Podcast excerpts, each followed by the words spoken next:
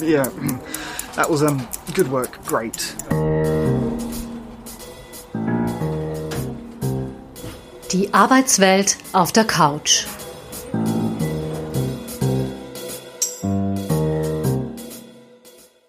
Schwierige Menschen, das wage ich zu behaupten, kennt jeder von uns. Sei es im Freundes- und Bekanntenkreis, in Beziehungen oder in der Familie. Sie sind cholerisch, narzisstisch, saugen einem die Energie aus und spielen Leute gegeneinander aus. Grund genug für uns, uns in diesem Podcast mit diesen schwierigen Menschen auseinanderzusetzen. Und zwar ganz in alter Tradition im Berufs- und Arbeitsleben. Wir hatten übrigens noch kein Thema, bei dem mir so viele Fallbeispiele eingefallen sind wie dieses. Ein herzliches Hallo an alle Hörerinnen und Hörer. Es freut uns sehr, dass ihr wieder dabei seid bei der 13. Episode Die Arbeitswelt auf der Couch, dem Podcast von Sonja Rieder, Karrierecoachin und Psychotherapeutin und mir, der Podcasterin Doris Obrecht. Sonja, der Begriff schwierige Menschen ist ja sehr weit und sehr schwammig. Was versteht man denn in deinem Kontext der Psychotherapie und Karriereberatung unter schwierigen Menschen? Ja, die Amerikaner sagen people who are giving you a hard time. da fällt halt vieles drunter. Ich meine, ich würde mal sagen, das sind halt Menschen, die irgendwie akzentuiert sind, sagen wir auch jetzt im therapeutischen. Das muss jetzt überhaupt noch keine krankheitswertige Störung sein oder so. Akzentuiert ist einfach, ja, wenn gewisse Persönlichkeitsmerkmale halt irgendwie stärker ausgeprägt sind und das kann jetzt relativ einfach ausgedrückt sein, dass jemand zum Beispiel irrsinnig kränkbar ist oder irrsinnig leicht wütend wird oder vom Selbstwert her so Schwierigkeiten hat, dass er sich so, so beweisen muss und zwar auf Kosten anderer und so weiter, ja. Und das ist halt im Arbeitsleben, wo man ja durch ein Konkurrenzverhältnis auch zueinander steht, neben all der Kollegialität, gibt es halt da viele Möglichkeiten dann, dass das ausgespielt wird. Weil das Problem, was ich immer sehe an dem Ganzen im Arbeitsleben, und ich, habe ja so viele Fälle auch schon gehabt und betreut, man kann halt nicht einfach weg dort, ja, weil dort man bezieht halt sein Gehalt, seine Lebensgrundlage, die finanzielle. Das heißt, als erwachsener Mensch kann ich mich ja von einer schwierigen Herkunftsfamilie, dann habe ich halt weniger Kontakt mit denen, ja. Aber das geht halt im Arbeitsleben nicht so leicht. Ja? Und es kann nicht immer jeder sich sofort einen neuen Job suchen. Ja, und auch die sozialen Kontakte hat man viel im Berufsleben, ja. weil man halt viel Zeit mit den Leuten verbringt.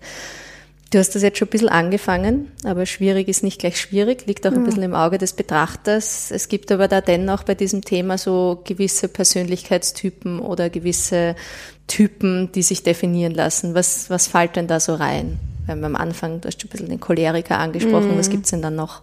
Ja, cholerisch, dann halt narzisstisch ist, das ist schon auch oft, wobei das unterschiedlich zum Tragen kommen kann. Eben diese extrem schnell verunsichert sein. Also Menschen zum Beispiel, die ganz viel Sicherheit brauchen und wenn nur irgendwas ein bisschen anders ist, sind sie aus dem Gleichgewicht und sind dann aber durch die anderen irritiert, die das halt, denen sie das halt zuschreiben oder die das auslösen. Ja. Also das ist auch so eine Variante. Also ganz ehrlich, ganz besonders schwierig finde ich auf der Skala der Problematik sind eben Leute, die aus irgendwelchen Gründen eben dazu tendieren, andere fertig zu machen, klein zu machen, anzuschreien. Wirklich die ganze Palette von psychischer Gewalt, die ja sehr häufig ist. Aber der, der Typus, den du vorher angesprochen hast, also der, der sich leicht selber fertig machen ja. lässt und auf den man irgendwie sehr aufpassen muss, ist interessant, weil bei schwierigen Menschen denke ich immer sofort an die, die andere fertig machen und nicht die, die fertig gemacht werden, aber die brauchen natürlich dann auch einen besonderen Umgang. Ja, man möchte zum Beispiel glauben, dass Leute mit zum Beispiel schlechtem Selbstwertgefühl, dass die eigentlich eh nur lieb sind. Und das muss nicht so sein. Dadurch, dass das Selbstwertgefühl so schlecht ist, vergleichen sie sich natürlich dann auch auf ungünstige Weise haben dann Neidgefühle, die sie sich nicht eingestehen, warum nicht die Kollegin zum Beispiel so viel lockerer mit allen redet und überall so gut im Gespräch ist. Auch solche Le Leute neigen zu Sabotageakten. Also ein schlechtes Selbstwertgefühl ist nicht günstig haben wir jetzt auch schon ein bisschen angesprochen, aber ich würde jetzt gerne noch ein bisschen mehr, wie sich diese, diese Typen im Arbeitsalltag ausdrücken. Also Sabotage haben wir jetzt schon mhm. gehört und die, die andere genau. anschreien genau. und so. Was gibt's denn da noch so typische Verhaltensweisen? Ja, etwas, was eben ganz häufig vorkommt, ist sozusagen Wissen nicht teilen. Das ist natürlich schon ein fließender Übergang zu Sabotage, aber es muss noch keine Sabotage sein. Also das ist das Einfachste überhaupt, ja. Also Kommunikation und unterlassene Kommunikation ist echt ein Joker. Da lasse ich ein bisschen was weg, da verdrehe ich etwa eine Kleinigkeit und schon ähm, ist der andere irgendwie auf, auf Glatteis. Da braucht es nicht viel und deshalb kann man es auch so leicht begehen. Und das muss der andere vielleicht gar nicht sofort mitbekommen. Na, gar nicht wenn er es gar nicht weiß. Der kriegt es erst mit, wenn es ihm Schwierigkeiten ja. macht. Ja, genau.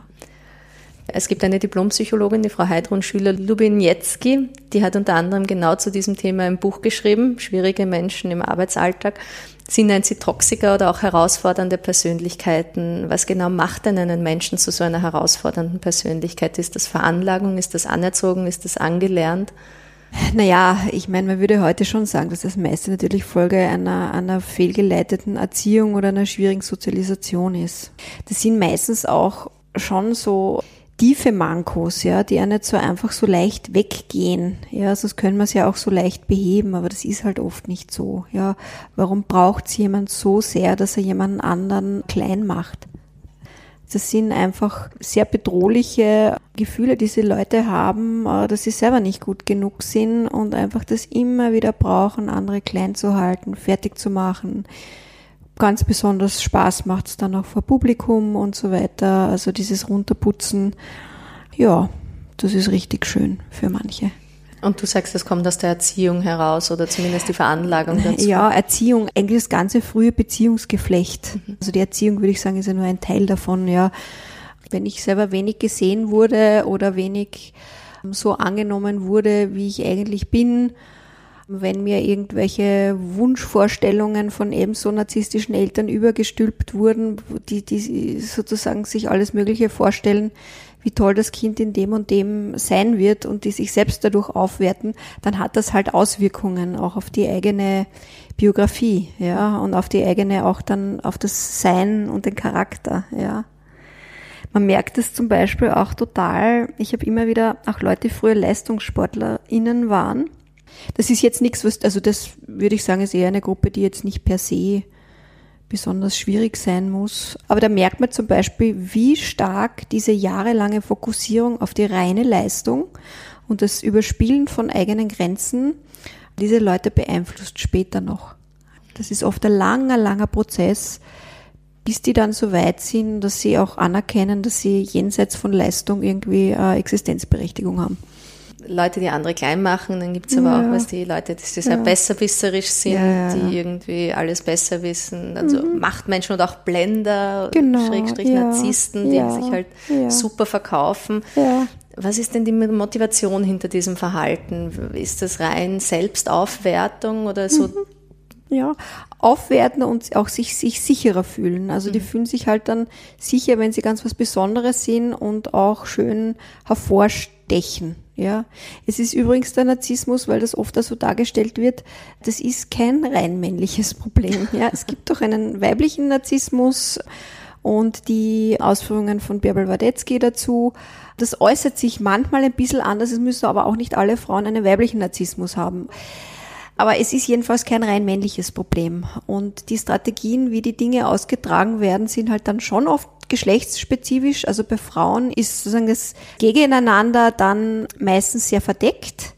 Also die Aggression, das, das, das wird nicht offen ausgetragen und man muss dann halt sehr schauen und sehr genau schauen, was da eigentlich passiert unter dem Lächeln. Bei Männern ist es direkter, kann aber auch sehr brutal sein.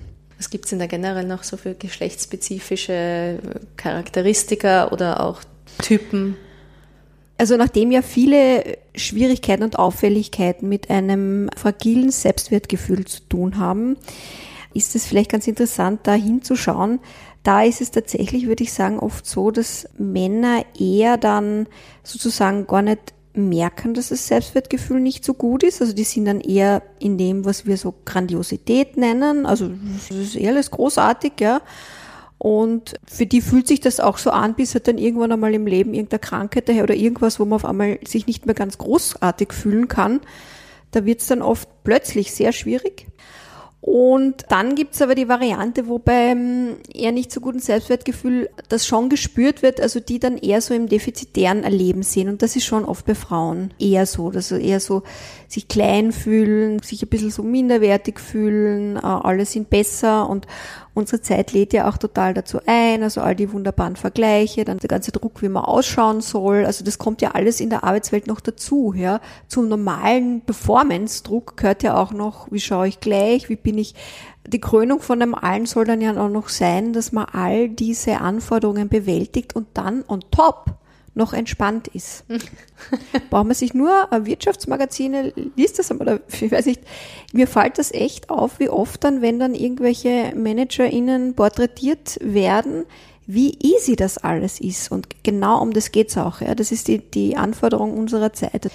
Also anstrengend sowieso, aber das soll nicht gezeigt werden und man ist eben so souverän und da kann man sich ja eh vorstellen. Ich meine, frage ich mich auch, unlängst habe ich in einer Frauenzeitschrift was gelesen von einer Gynäkologin, einer Deutschen, die gemeinsam mit äh, ihrem Mann irgendwelche Geschäfte betreibt super ausgeschaut hat, um die 50 und vier Kinder hat. Ja, was für ein Gefühl bleibt da bei mir? Das kann also. Das schaffe ich niemals. das ist echt, sorry, ist nicht möglich. Ja. ja, das kommt dann noch dazu. Also das wäre so die andere Variante, dass man das Gefühl hat, hey, irgendwie, was mache ich falsch? Äh, da komme ich irgendwie nicht mit. Ja, also die einen, die grandiosen und die anderen kommen sozusagen von der anderen Richtung. Und das ist oft schon geschlechtsspezifisch. Mhm. Das ist ja ein, ein, Phänomen, was es schon sehr lange gibt, jetzt nicht nur auf die Berufswelt, wie soll ich, soll ich das alles schaffen, sondern auch dank der Werbung, dass wir alle glauben, zu fett zu sein und ja. diese Dinge. Also gut, aber da schweifen wir ein bisschen vom Thema ab. Jetzt ist manchmal ein Unsympathler im Beruf, vielleicht im Familienleben gar nicht so ein Unsympathler. Was triggert denn diese Leute in der, in der Arbeitswelt? Dass da stellenweise das Naja, die sind ja, ich meine, das weiß man ja, da gibt es ja auch so Umfragen, ich meine, die habe ich jetzt nicht, die habe ich jetzt echt nicht parat, das kann ich nicht valide äh, zitieren. Aber es gibt eine relevante Anzahl an, an Leuten in höheren beruflichen Funktionen, für die das im Job äh, entspannender ist als zu Hause. Also das Leben mit Pubertierenden, die einem irgendwie ständig einen Spiegel vorhalten, wie, wie unentspannt oder wie unlässig man ist. Also da ist ja oft viel mehr Ratlosigkeit im Privaten. Mhm. Ja, als wenn ich da eine Position habe und okay, man, die muss ich halt vielleicht verteidigen noch, kann auch stressig sein. Oder es ist überhaupt so gewichtet, das, das ist auch oft so, dass von vornherein sich sowieso alles um den Beruf dreht und oft auch Privatleben gar nicht so viel vorhanden ist. Das ist auch eine gar nicht so geringe Gruppe, gar keine so eine kleine Gruppe. Ich habe das vor allem oft bei jüngeren Klienten, so um die 30, wo man merkt, die sind in einer Abteilung, da gibt es keinen einzigen, der Kinder hat. Die sind alle auf Karriere.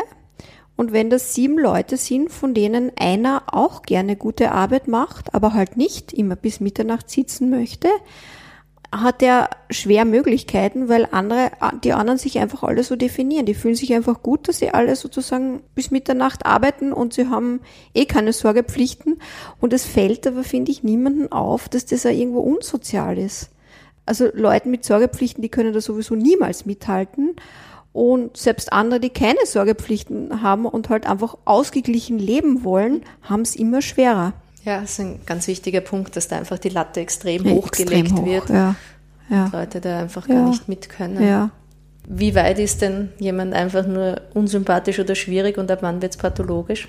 Ich meine, pathologisch wird es eigentlich lange nicht, ja, weil, weil einfach die, dass eine Persönlichkeitsstörung, dass das wirklich dann schon eine volle Störung ist, da, da muss einfach ganz viel vorliegen. Ja, also ich finde, dass diese Konzepte auch nichts bringen im Berufsleben, dass man sagt, der ist krank oder die ist irgendwie, es reicht die Akzentuierung und die ist schon schwierig oder der Persönlichkeitsstil. Also es reicht beim Narzissmus ein narzisstischer Persönlichkeitsstil. Mhm. Der kann schon schwierig genug sein. Der muss gar kein echter pathologisch Na, na, das ist ja auch gar nicht, das ist ja gar nicht so mhm. häufig. Also das pathologisch ist, das ist, das muss ganz extrem aus. Das ist es oft gar nicht. Hast du auch die schwierigen Charaktere in der Praxis oder primär die Leute, die unter ihnen leiden? Also ich muss sagen, bei den Coaching-Klientinnen kommen wahrscheinlich doch eher die, die darunter leiden, weil wahrscheinlich mein, mein ganzer Webauftritt und vielleicht auch unser Podcast jetzt nicht unbedingt einladend ist für die andere Art von Leuten, sage ich mal. Mhm. In der Psychotherapie kommen alle möglichen. Außerdem ist es ja auch die Grenzziehung nicht so einfach, weil es, es gibt ja nicht nur die, Ungut, die Guten und die Bösen. Ja, es ist halt auch, ne, wenn ich so einen Vater gehabt habe, der halt immer rumgeschrien hat zu Hause äh, und dann habe ich so einen Chef, dann ist das echt eine Katastrophe für die Betroffenen, ja, weil das triggert diese frühen Ängste und die sind dann auch in kürzester Zeit so klein, also es funktioniert einfach, ja da geht manchmal echt nur ausweichen oder, oder weggehen, wenn es irgendwie, also Jobwechsel. Auch wenn jetzt Menschen noch so schwierig oder toxisch sind und im Unternehmen ja auch wirklich Schaden anrichten können oder in Teams, hat sie trotzdem irgendwer ja mal eingestellt. Wie kommt genau. das denn dazu, dass man da im Vorhinein nicht erkennen kann, dass jemand da gewisse Züge hat? Oder kann man das erkennen oder wie geht man denn damit um? Naja, also ich meine, jemand, der ein bisschen psychologischer geschult ist, kann, könnte das schon erkennen, aber auch nicht ganz so leicht, das muss ich schon sagen. Ja, also so, so tiefen Interviews, ich denke, dass die ganze, äh, das ganze Recruiting und auch die Tests, die da angewendet werden, nicht so sehr auf diese Ebene abzielen. Ja. Abgesehen davon glaube ich, dass das Hauptproblem ist, dass das gar nicht so das Thema ist für Unternehmen. Also vor allem problematisch ist es ja dann, wenn man sich Leute reinholt mit einem Spezialwissen. Ich habe das schon oft erlebt, dass man genau gewusst hat, die Person ist problematisch, aber die wird halt reingenommen, weil es das halt weiß und gut kann. Mhm. Aus. Das Risiko wird genommen. Wenn, wenn sie es dann wirklich gut kann. Ich kenne ja. einen Fall, gerade mhm. erst vor kurzem gehört, typischer Mensch mit sehr narzisstischen Neigungen, mhm. der hat sich beim Forschungsgespräch als Super-Experte mhm. verkauft und ist gut dotiert eingestellt worden und nach drei Monaten ist man draufgekommen, der kann nichts, der macht nichts und dann ist er großartigerweise zur Geschäftsführung gegangen und hat gesagt, er möchte den Job der Abteilungsleiterin, weil er kann den viel besser als sie. Und dann ist er rausgeflogen. Ja, das also, ist eine also schöne Geschichte. Groß, großartiger Fall.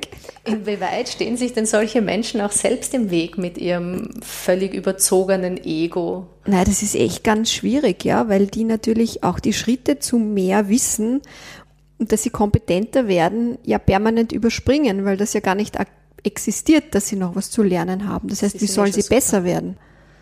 Das ist echt blöd. Er hat aber schon wieder den nächsten Job.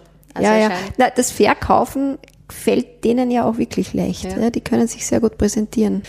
Gibt es im Berufsleben so typische Rollen, die eher bei schwierigen Menschen vorkommen? Also du hast eh schon gesagt, wenn jemand wirklich großes Fachwissen hat, kann mhm. er sich viel erlauben. Kenne ich ein bisschen aus der IT-Branche. Mhm. Ja, ja, dort ist sowieso.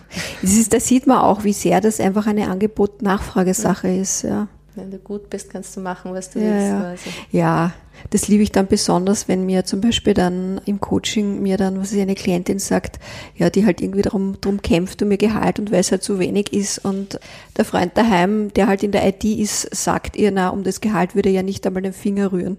Ja. da haben wir diese, diese, ja.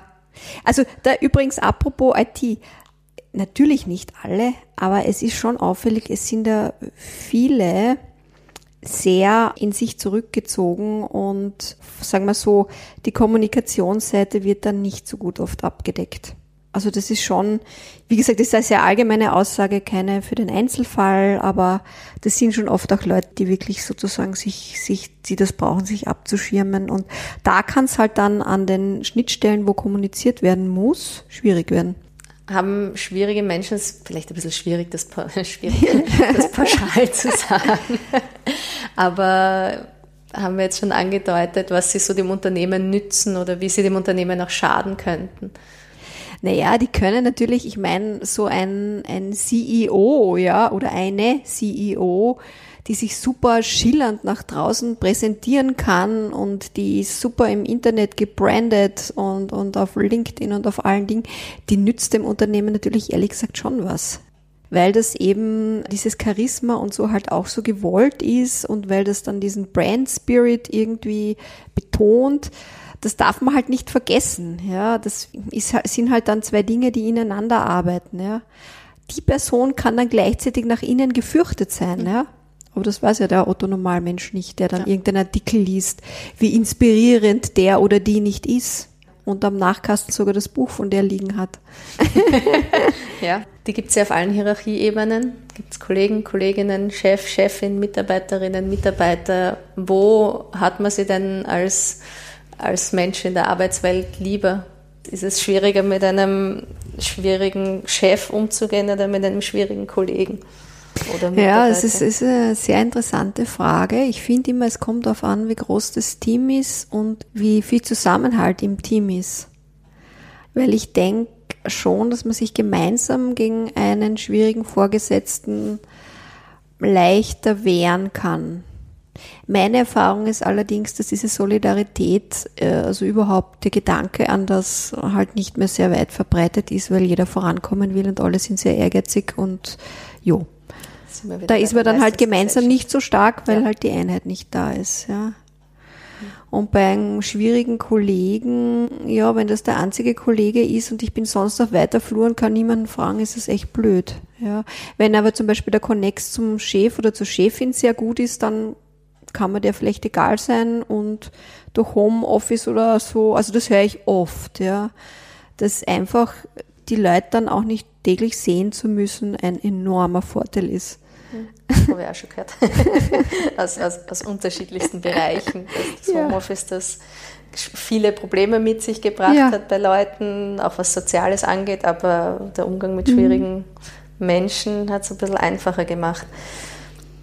Ich habe eine Aussage gelesen, ich stelle jetzt mal in den Raum, dass man in der Psychologie sagt, dass uns an anderen gewöhnlich zwei Dinge stören. Etwas, das wir selbst gerne hätten, uns mhm. aber nicht erlauben und etwas, das wir an uns selbst nicht mögen. Kann man das so pauschal sagen und wie passen da so die typischen schwierigen Menschen hinein? Ja, ich finde es ganz wichtig, dass man die Situation wirklich gut durchanalysiert, eventuell auch mit einer Vertrauensperson oder so. Hat es was auch einfach mit mir zu tun, dass mich die Person so aus dem Gleichgewicht bringt? Kann ich das als Entwicklungsantreiber irgendwie nutzen und mir eventuell selber was äh, zurechtlegen? Das ist dann schon gut, wenn man das herausfindet. Ja. Es ist aber nicht immer so. Mhm. Mhm. Ja. Dazu passt auch meine nächste Frage der Aussage, dass man auch oft in dem Zusammenhang von so der Spiegeltechnik liest, also dass ja. man dem anderen spiegeln ja. soll, wie er selber ist und auch dieses sehr mhm. vereinfacht wiedergegebene Zitat von Gandhi, be the change you want to see in the world. Aber wenn ich von mir einen Choleriker habe, der mich anbrüllt, ist vielleicht ein schlechter ja. Rat, zurückzubrüllen. Das kommt drauf an. Ich habe unlängst gerade einen Fall gehabt, da war meine Klientin war eine, die, kon die konnte nicht zurückbrüllen, weil das äh, schwerste ähm, Erinnerungen äh, an frühere Situationen in ihrer Kindheit ausgelöst hat. Äh, die hatte eine andere Kollegin, die hat zurückgeschrien und die war dann, ist dann in Ruhe gelassen worden. Schau an.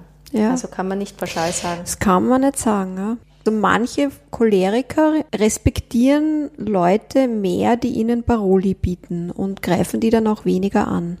Muss man halt auch können. Ja. Ja, nein, es ist schwierig, weil an und für sich, ich habe gerade unlängst das sehr empfehlenswerte Interview mit der Gerichtspsychiaterin Heidi Kastner auf Sternstunde Philosophie mir angehört und ihr einfach ihr, ihr Buch zur Wut. Und das, was ich gelernt habe in der Gestalttherapie, Wut ist ja an und für sich nichts per se nichts Schlechtes. Kein Gefühl ist eine Tat, kein Gefühl ist eine Handlung.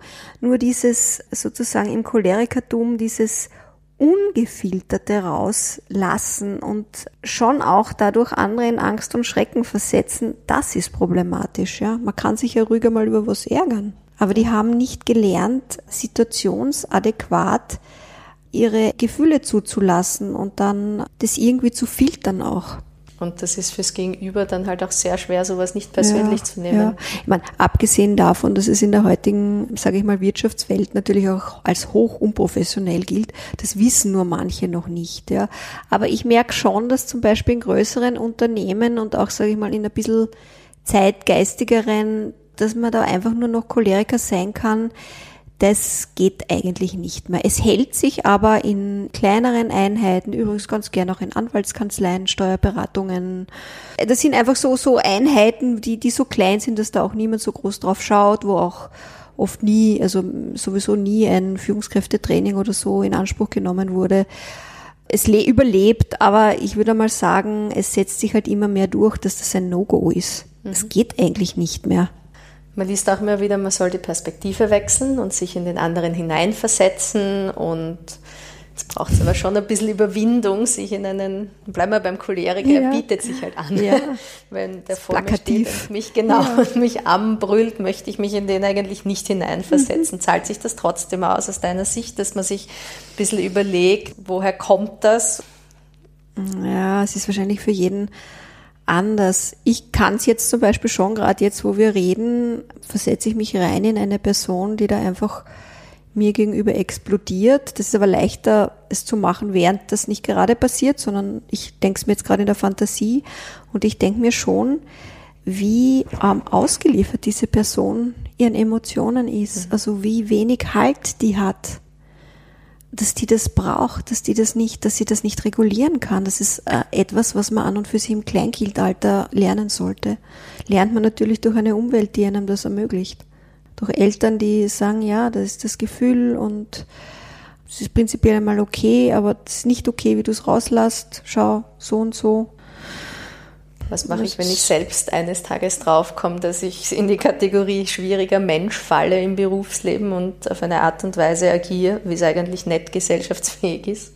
Ja, da kann man ja, ich meine, schau, Einsicht ist doch ein wunderbarer Start, da kann man doch was machen da gehen oft auch ganz kleine Schritte. Übrigens, über etwas haben wir jetzt noch gar nicht so geredet. Das sind zum Beispiel auch Menschen, die für Angst haben. Ja. Mhm.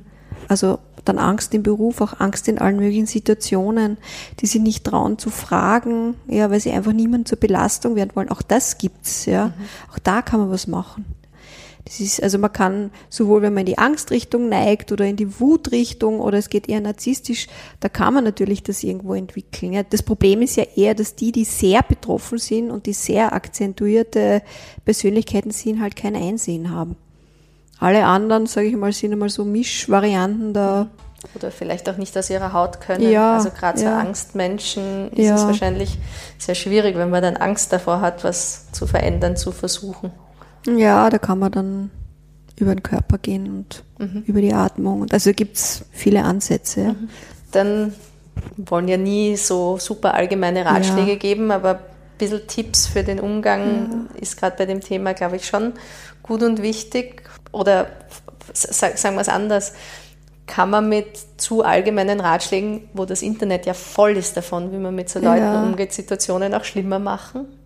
Ja, schon. Zum Beispiel, indem man etwas eskaliert, wo es eine Vorstufe gegeben hätte, die nicht so extrem ist. Also man kann sich das wie so eine Stufenleiter vorstellen. Man mhm. soll immer nur das milde, so schrittweise immer die mildeste Variante nehmen. Das ist ja wie in der Kampfkunst. Wenn du ausweichen kannst, ja um Gottes Willen, dann weich dem Schlag aus. Das ist einmal überhaupt das Einfachste. Mhm. Bei manchen reicht es auch, dass man ihnen einfach keine Beachtung schenkt. Auch das ist eine Möglichkeit. Nur sozusagen der totale Eklat, die Eskalation und das dann eventuell auch durch dann nach, nach oben ventilieren, das sind dann schon, sage ich, gröbere Dinge, die dann auch die Kraftverhältnisse einfach umdrehen oder so stark verändern können, da kommt man dann auch nicht mehr hin auf das, was vorher war. Also der offene Kampf ist sozusagen die Ultima Ratio. Mhm. Das heißt immer zuerst die Eskalation, Vermeidung. Genau, schauen auch, immer auch zu schauen, zum Beispiel, nehmen wir mal an, eine schwierige Chefin, ja, dann manche Klienten, die ich frage, können sehr genau schildern, wie die Person ist und was der vielleicht fehlt, andere gar nicht. Und da lade ich immer sehr dazu ein, wie glauben die, dass die lebt, wie glauben sie, wie es ihr geht, glauben die, dass die vielleicht mit dem oder dem ein Problem hat, auch so generell und sozusagen ein Bild auch von der Person, weil dann kann ich auch viel leichter taktisch mir irgendwas überlegen. Um das geht's ja letztendlich. Ja. Mhm. Es geht drum, die Achillesferse der Person auch irgendwo zu finden oder irgendwo zu schauen, kann ich mich da ähm, einschlößen, kann ich da was Leichtes gegenüberhalten. Mhm. Kommen wir nochmal kurz zurück zu einem Beispiel, was du recht am Anfang genannt hast oder was sich eigentlich durchzieht, die Menschen, die andere gerne klein machen mhm. und so quasi ihr eigenes Ego aufpolieren, indem sie auf die Schwächeren hinhauen. Wie kann ich denn da als die schwächere Person mich bestmöglich davor schützen? Es gibt sehr gute imaginative Techniken. Eine einfache wäre zum Beispiel, sich zu überlegen, dass man von einer Schutzmembran oder einem Schutzmantel umgeben ist, der einen wirklich den ganzen Körper über den Kopf einen einfach schützt und in der Situation auch, wo, wo die andere Person dann sozusagen auf einen einschlägt, sich das vorzustellen. Also diese Distanzierungstechnik auch, sich wirklich diesen Schutz, idealerweise übt man das vorher auch ein bisschen. Für manche ist auch so, dass sie eher dann denken, es ist ein Lichtkreis oder so, da kann man ein bisschen experimentieren, das empfindet jeder ein bisschen anders. Oder es ist eine, eine feste Mauer mit ein paar Luftlöchern, ja, da kann man herumexperimentieren mhm. und in der Situation sich das vorzustellen, zum Beispiel, ja. Sich einfach wirklich abschotten und ja, das gar nicht richtig, an sich ranlassen, richtig, so richtig ja. physisch sich vorstellen. Ja, genau. Dass man einfach. Mhm. Dann habe ich noch ein kleines Fallbeispiel. Einen Vorgesetzten, der eine top motivierte Mitarbeiterin bekommen hat, die auch wollte. Der wollte keine Assistentin, sondern wirklich eine volle Kraft. Und jetzt darf sie aber nichts machen. Jetzt mhm. kommt sie mit Ideen und mit mhm. Vorschlägen und je mehr und je besser die sind, desto eher wirkt er sie ab und desto stärker die muss sie in Feedback-Schleifen gehen und wegen allem Ja und Amen fragen, sie darf die Dinge einfach nicht machen. Was mache ich denn da? Naja, Gegenfrage, was ist da schon passiert in Gesprächen? Hat sie schon mit ihm gesprochen? Hat sie ihm schon gesagt, was sie gerne tun würde und also, dass sie da konkrete Vorschläge einfach macht, mhm. weil sie das brauchen würde? Es ist nämlich, wenn ich das so höre, wie du das erzählst, frage ich mich zum Beispiel, ist das einer, der zum Beispiel diesen allgemeinen Anspruch, eine möglichst tolle, engagierte ähm, Kraft zu haben, kann er das nicht runterbrechen? Weiß der nicht, was das im Detail dann bedeutet, dass die bestimmte Freiheiten haben will? Also müsste sie ihm da konkrete Vorschläge machen, dass er das irgendwie in der Realität verankern kann. Das müsste man jetzt überprüfen, ob das geht in Gesprächen. Hast du noch so ein bisschen abschließende Tipps, wie man sich das Leben mit so schwierigen Menschen ein bisschen leichter machen kann, also sich abgrenzen und mhm. so ist schon mal, glaube ich, ein guter Anfang gerade jetzt. Ich meine, ich denke mir oft, das Leben, das ist Shakespeare, nicht umsonst, das Leben ist ein Spiel. Wenn ich zu dem kommen kann, dass man das Ganze idealerweise vor allem auch die Berufswelt, das, manche Situationen kann man nur überleben, indem man sie auch nicht ganz ernst nimmt ich höre das ja oft, also das ist dann ja Wahnsinn, ich bin dorthin gekommen, das hat so einen super Ruf und jetzt sind wir da und ich fühle mich wie im Kindergarten, ja. Das ist dann halt so, ja, also das ist kindergartenmäßig und das ist ein, da sind wir ja in einem Bereich, da wenn es um, das ist ja nicht rational, ne? ich will jemand anderen runtermachen, das, das steht ja, das lernt man ja in keinem Management, das ist ja was Irrationales, was da durchbricht. Und insofern kann man das ja mit Ernsthaftigkeit gar nicht richtig aufdröseln. Insofern ist so diese Haltung, kann man nicht wirklich ernst nehmen und schon auch das, was so in dieser Managementliteratur steht, dass ich finde es schon wichtig, dass da geforscht wird, aber dass man auch weiß, die Realität ist ganz anders. Und weil es entsteht dann so ein Anspruchsdenken. Ich höre das oft auch, ja, da habe ich aber den Anspruch, dass meine Chefin oder eine Chefin dann aber schon so und so sein sollte. Mhm. Ja, sie ist es aber nicht und ja. sehr viele andere Chefinnen und Chefs sind es auch nicht. Und ob diese Person, die mir das jetzt so sagt, jemals das Glück haben wird, dass sie so gut aufgehoben ist, wie sie sich das wünscht, ist sehr fraglich. Man muss sich halt an seine Umwelt anpassen. Es, es ist tatsächlich dieses, dieses zu verstehen, letztendlich ist man oft auf sich selbst, also help yourself, auch mit Allianzen oder mit Freundschaft oder eben Solidarität, sich mit anderen zusammentun, denen es ähnlich eh geht. Solche Schritte, ja, aber zu erwarten, dass das heil wird. Hm. Menschen ändern sich halt auch nur bedingt. Hm. Oder man kann den Menschen den ja. nicht Wobei man, ich meine, das möchte ich schon, aber das hört jetzt dann total pessimistisch auf. Ich meine, man soll natürlich schon versuchen, aus ekelhaften Situationen rauszukommen. Also das ist ganz klar. Also man sollte schon versuchen, sich zu verbessern und eben, wo es gar nicht geht, dort auch nichts wie weg. Und sich aber dann nicht sagen, ja, oh, ich renne jetzt davon, weil ich nichts aushalte. Na, schlimme Situationen soll man bitte verlassen und zwar so möglichst schnell. Ich finde den Ansatz, Dinge nicht zu ernst zu nehmen und zu versuchen, ja. spielerisch damit umzugehen, eh gar nicht so pessimistisch als, als ja, Ende. Okay, ja, gut. ja, und damit sind wir am Ende unserer heutigen Episode. Sonja Rieder und Doris Obrecht sagen herzlichen Dank fürs Zuhören. Solltet ihr Themenvorschläge haben oder die eine oder andere Herausforderung, die ihr auch gern mal behandelt hören wollt, dann schreibt uns doch unter office at sonja-rieder.at. Das war die Arbeitswelt auf der Couch, die 13. Episode. Der Podcast von Sonja Rieder, Karrierecoachin und Psychotherapeutin und mir, der Podcasterin Doris Obrecht.